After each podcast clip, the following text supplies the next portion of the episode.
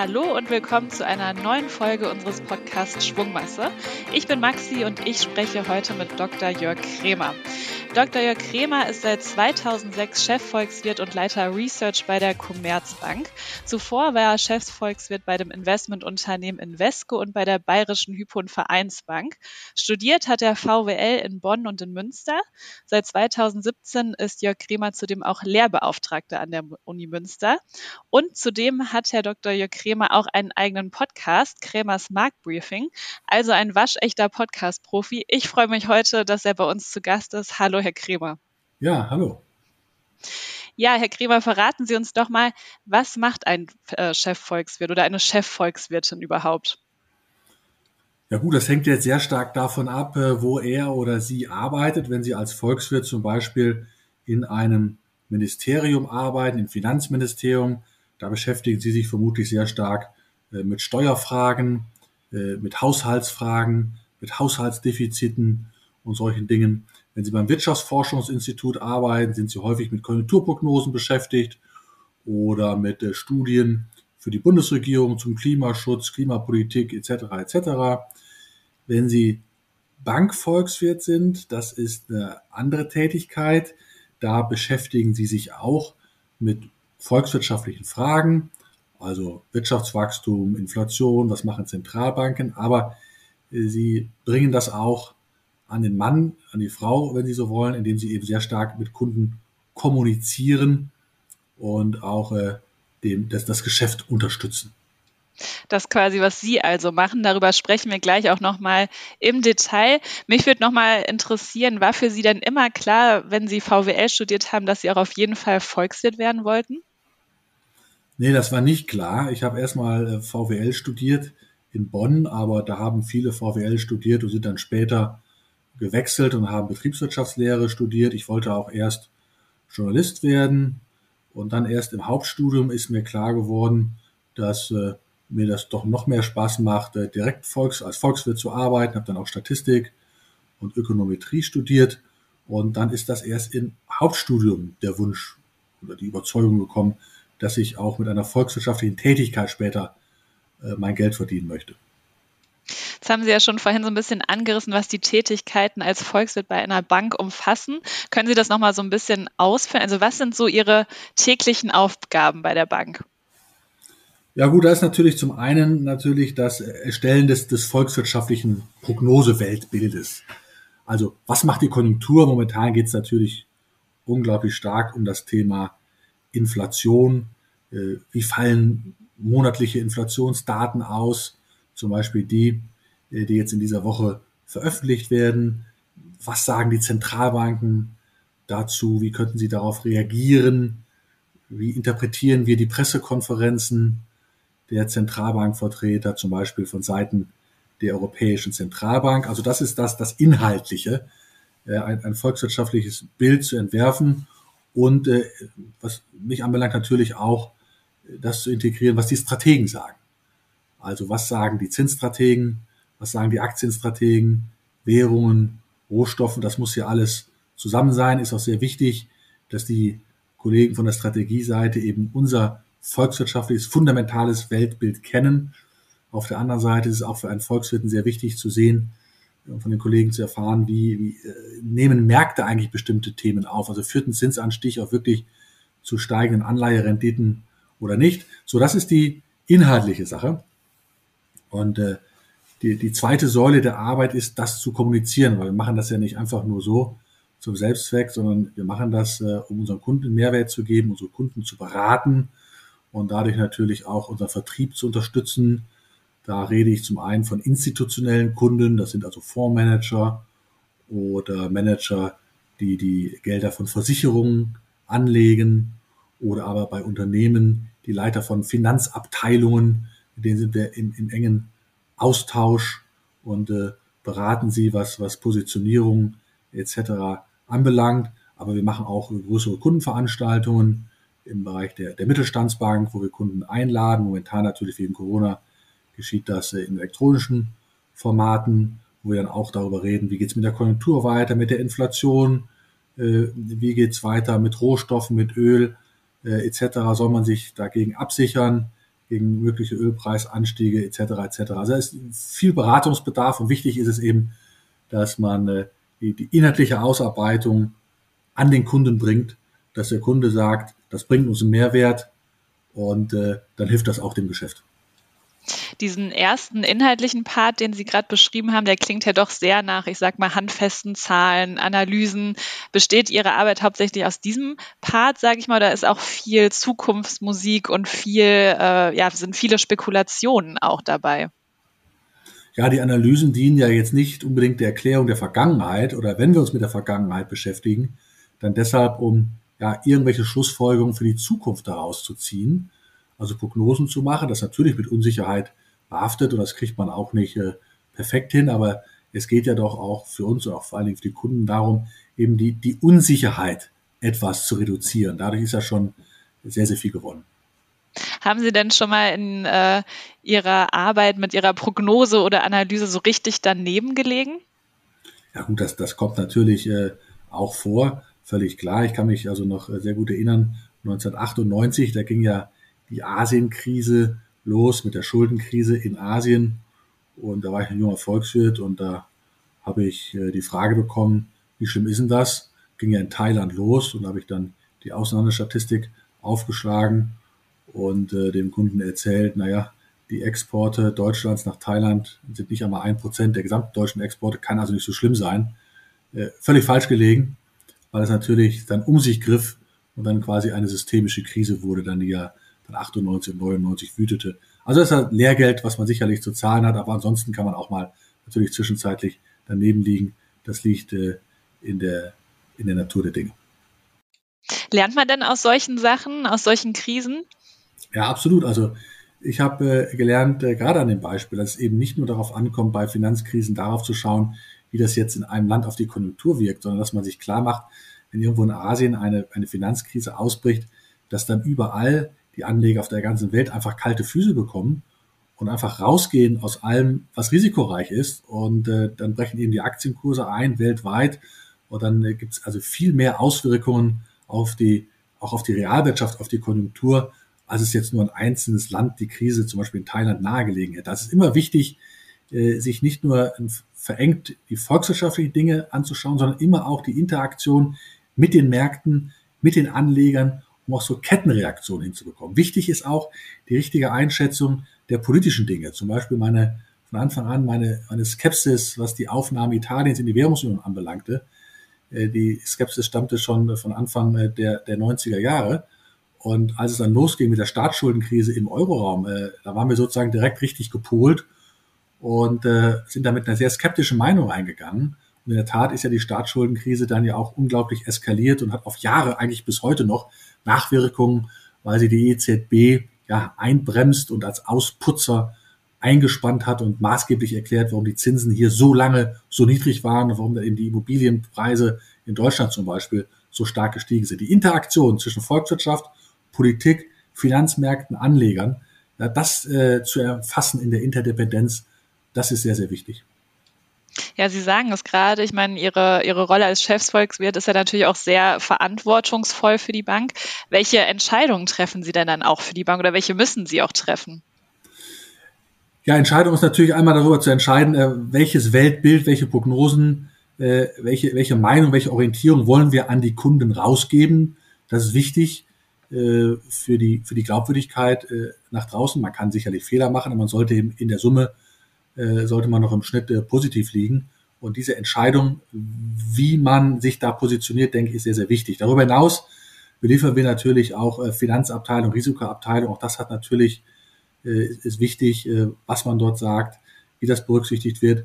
Aber ich sage auch genauso wichtig wie dieses Inhaltliche ist eben, dass man diese Dinge klar kommuniziert, dass man die Fragen der Kunden aufnimmt und dass man sozusagen die Erkenntnisse auf die, auf die Straße bringt, damit eben die Bank damit ihre Kundenbeziehungen festigen kann und dass, dass das eben beim Geschäfte machen und beim Geldverdienen dann eben auch hilft. Und treffen Sie diese Entscheidung dann eher mit einem, ich sage mal, mit einem Bauchgefühl oder sind Sie da eher der Kopfmensch, der ganz rational an die Sachen herangeht? Ja, das hat sich so ein bisschen gewandelt. Ich habe ja angefangen als Statistiker Und von daher war am Anfang die, die Kopfsache äh, sehr dominierend. Ich habe mir mittlerweile in den letzten also 10, 20 Jahren angewöhnt, auch auf mein Bauchgefühl zu hören. Das ist manchmal sehr, sehr wichtig, weil der Bauch transportiert dann auch Eindrücke. Das ist, hat durchaus auch, auch Gewicht. Und wenn man ein schlechtes Bauchgefühl hat, dann ist das ein Hinweis, dass man sich die Sache vielleicht nochmal genau angucken sollte.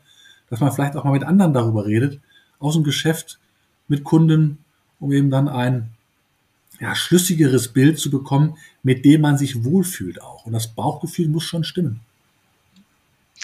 Und wenn man sich jetzt so Ihre Arbeit vorstellt, tagtäglich, äh, wenn Sie am Schreibtisch sitzen, wie informieren Sie sich eigentlich? Also nach welchen Quellen schauen Sie, ähm, auf was beruhen Ihre Analysen? Und äh, gibt es da vielleicht auch ein paar Tipps, äh, wo sich unsere Zuhörerinnen und Zuhörer vielleicht auch informieren könnten? Ja gut, als Volkswirt informiert man sich natürlich sehr stark bei statistischen Ämtern, statistische Pressemitteilungen. Das ist natürlich äh, extrem langweilig, klar, aber für uns natürlich diese Rohdaten entscheidend, gerade wenn neue Daten herauskommen, das Bruttoinlandsprodukt im ersten Quartal, die Inflation im Januar, fällt sie wirklich oder nicht, äh, wie ist der unterliegende Inflationsdruck, das kann man alles aus den Daten herauslesen und da sind die statistischen Ämter natürlich sehr, sehr wichtig. Darüber hinaus natürlich, was sagen die Zentralbanken, was sagt Frau Lagarde auf der Pressekonferenz, zeigt sie sich besorgt über die Inflation oder nicht. Also diese Analyse der Reden sind natürlich auch sehr, sehr wichtig. Dann natürlich auch das, äh, was die Nachrichtenagenturen melden. Man kann ja nicht alle selber lesen, aber das Netz der Korrespondenten dort wird ja auch immer berichtet, wenn irgendwo Zentralbanker mal was Neues sagen, was vielleicht anders ist als vorher, um das richtig einzuordnen, muss da ja doch das Gras ein bisschen wachsen hören. Ja, und daneben eben natürlich auch äh, äh Zeitungen, wissenschaftliche Artikel etc. etc. Ich kann mir vorstellen, dass Ihre Meinung und Ihre Expertise ja auch besonders im Bekannten- und Freundeskreis gefragt ist. Äh, werden Sie da häufiger äh, auch zu aktuellen Marktgeschehnissen gefragt oder was sind da so die typischen äh, Fragen, die Sie vielleicht auch manchmal nerven? Ja, also da fragt äh, keiner nach den Dingen, die die institutionellen oder die Unternehmen fragen. Also da geht es nicht um Inflation, Konjunktur oder sonst was, sondern meistens darum, sag mal, äh, soll ich jetzt Aktien kaufen oder nicht? Also ganz, ganz praktische Fragen. Und können Sie dann da weiterhelfen? Äh, also erstmal versuche ich diese Frage nicht mit einem stumpfen Ja oder Nein zu beantworten, sondern erstmal herauszufinden, äh, was der Bekannte eigentlich so umtreibt, was er anzulegen hat, welchen Risikopuffer er hat, was seine Erwartungen sind. Und dann kann man mal anfangen zu reden. Das hört sich gut an. Wenn wir jetzt mal ähm, auf das Jahr 2021 so zurückblicken, was hat Sie denn persönlich am meisten ähm, an den Märkten überrascht? Ja, das war gar nicht so viel an den Märkten, was überrascht hat, aber äh, was überrascht hat, war sicherlich der Ölpreis, der also deutlich stärker gestiegen war als äh, erwartet. Äh, die, die, Nach die Konjunkturerholung war etwas stärker, die Nachfrage war kräftiger gestiegen und dann hat auch die OPEC doch äh, ungewöhnlich viel Disziplin walten lassen und das Angebot doch ein bisschen verknappt. Und dann hat der Ölpreis darauf äh, recht kräftig reagiert und der Ölpreis ist deutlich stärker gestiegen als äh, wir das gedacht hatten. Ein Thema, was ja auch immer in aller Munde war, war die Corona-Krise. Und wenn man gerade so aufs letzte Jahr blickt, war ja doch überraschend, dass sich die Märkte immer wieder nach kleinen Korrekturen beruhigt haben. Woran lag das Ihrer Meinung nach? Ja, das war ein typisches Muster, was wir schon im ersten Corona-Schock erlebt haben. Da ist die Börse ja eingebrochen. Das war ja dramatisch. Aber kurz nach dem äh, Beginn von Corona gab es dann eine grandiose Erholungsrallye. Und es blieb immer wieder bei diesem Muster. Das heißt, zwischenzeitliche Einbrüche haben sich im Nachhinein als Kaufgelegenheiten entpuppt. Und das hat sehr viel zu tun mit dem Niedrigzinsumfeld.